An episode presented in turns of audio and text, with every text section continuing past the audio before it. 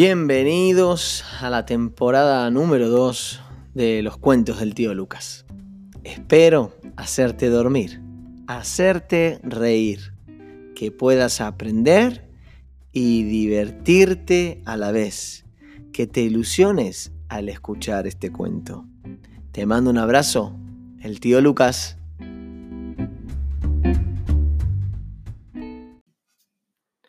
La cebra Floppy.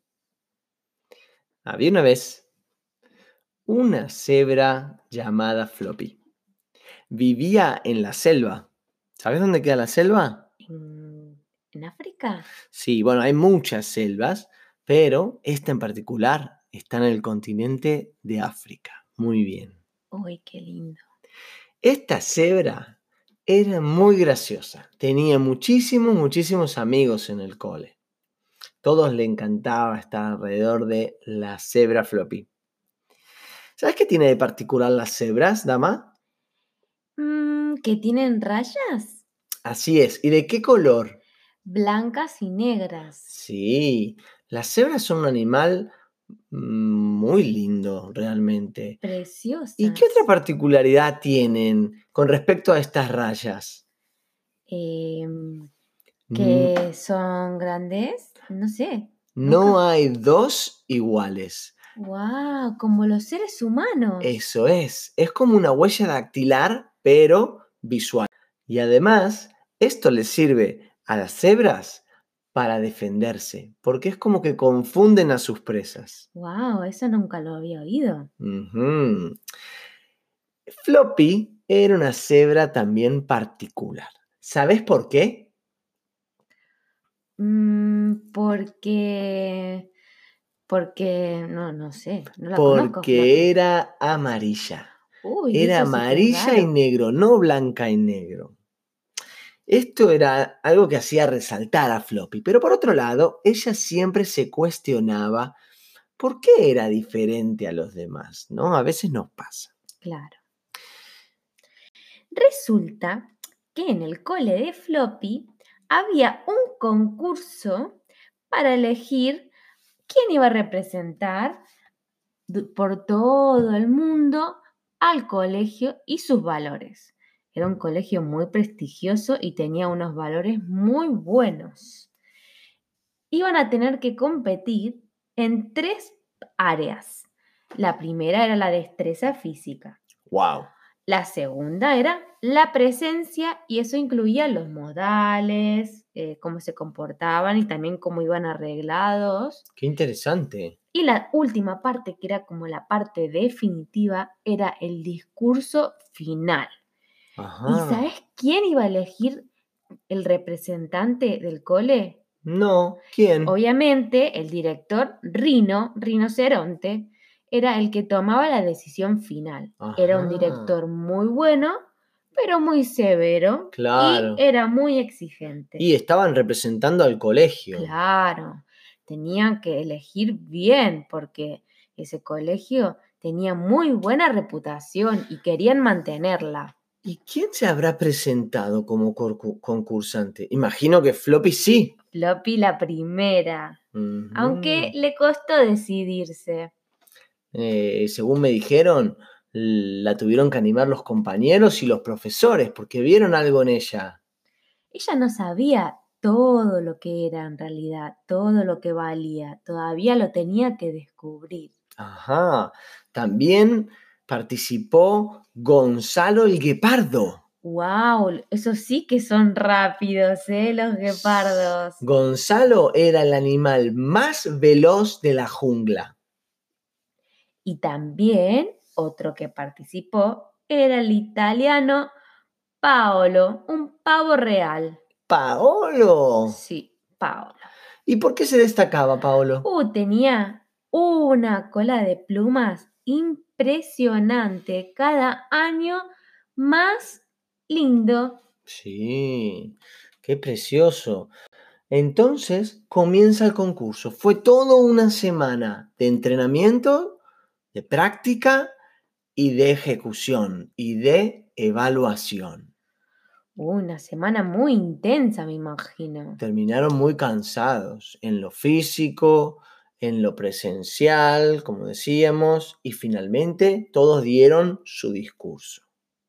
Llegado el final de la semana, que era el día viernes, porque es el último día de cole, el director Rino fue el que tomó la palabra y dijo, el estudiante de la escuela que ha salido elegido para representar este año en las ferias por todo el mundo es la cebra flor.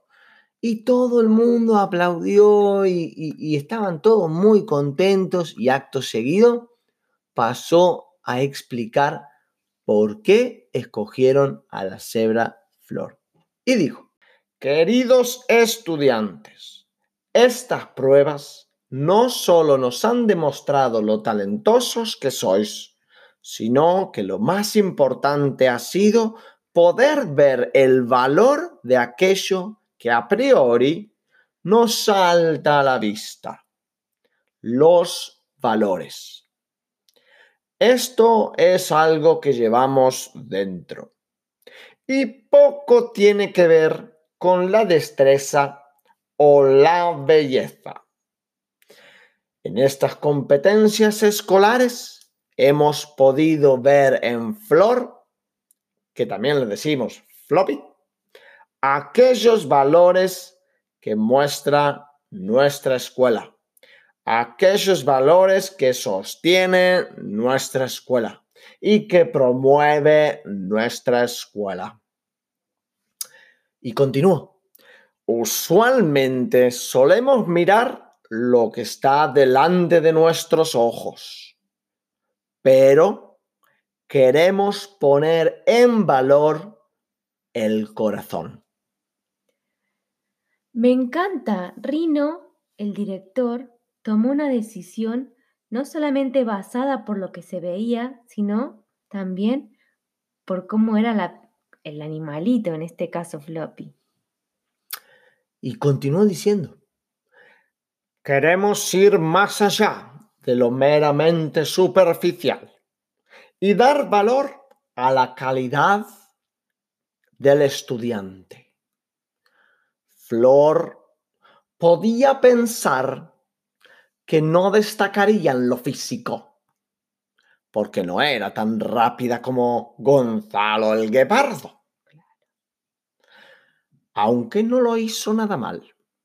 O tal vez podría pensar que no destacaría en la belleza o en la presencia que tiene Paolo, el oh, pavo real. Pero, aún así, no estaba nada mal Floppy la cebra. O en elocuencia. Tal vez Floppy pensaba que no era el animal más elocuente en la jungla. Pero demostró de qué estaba hecho en su interior. Fijaros, lo que no vieron nuestros ojos a lo largo de la competencia. En las pruebas físicas, cuando Gonzalo el Guepardo corrió tan rápido que llegó primero a la meta, a la par, Paolo el pavo se había caído y se había lastimado la rodilla. Mm. ¿Y qué hizo Floppy la cebra? ¿La ayudó? Eso es, Floppy la cebra dejó la carrera, cogió unas banditas y ayudó a su contrincante. ¡Qué buena floppy! Aplaudimos eso. En el tema de la presencia y la belleza. Cuando el pavo real estaba ahí moviendo su cola y mostrando su esplendor, ¿qué hizo Floppy? Cuando eh, Gepardo perdió sus zapatos nuevos, ¿Qué hizo Floppy? ¿Ayudó a buscarlos? Efectivamente. Floppy estaba allí buscando los zapatos nuevos y ayudando a Gonzalo el Guepardo, que estaba muy nervioso. Y finalmente, en la parte del discurso, cuando todos estaban utilizando este momento para autopromocionarse y recibir un gran aplauso del público, ¿qué hizo Floppy? ¿Qué hizo? Floppy agradeció a sus profesores, agradeció a sus compañeros, agradeció a sus papis por todo el apoyo recibido. Qué bueno, porque ser agradecido es muy importante. En lo poquito o en lo mucho que alguien haga por nosotros, tenemos que ser agradecidos. Esos son los valores que esta escuela quiere sostener.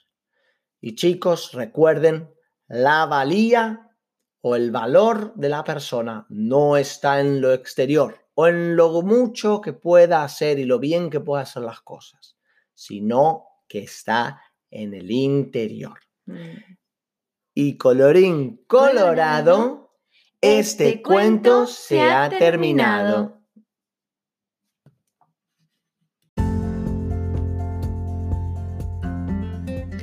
Si les gustó este cuento, si pudieron reírse, aprendieron algo o terminaron durmiéndose, dale un like a este podcast, compartilo, difundilo con tus amigos, con tu familia, con otros niños, así eh, cada día somos más. No olvides de suscribirte para poder recibir el próximo cuento del tío Lucas. Hasta la próxima.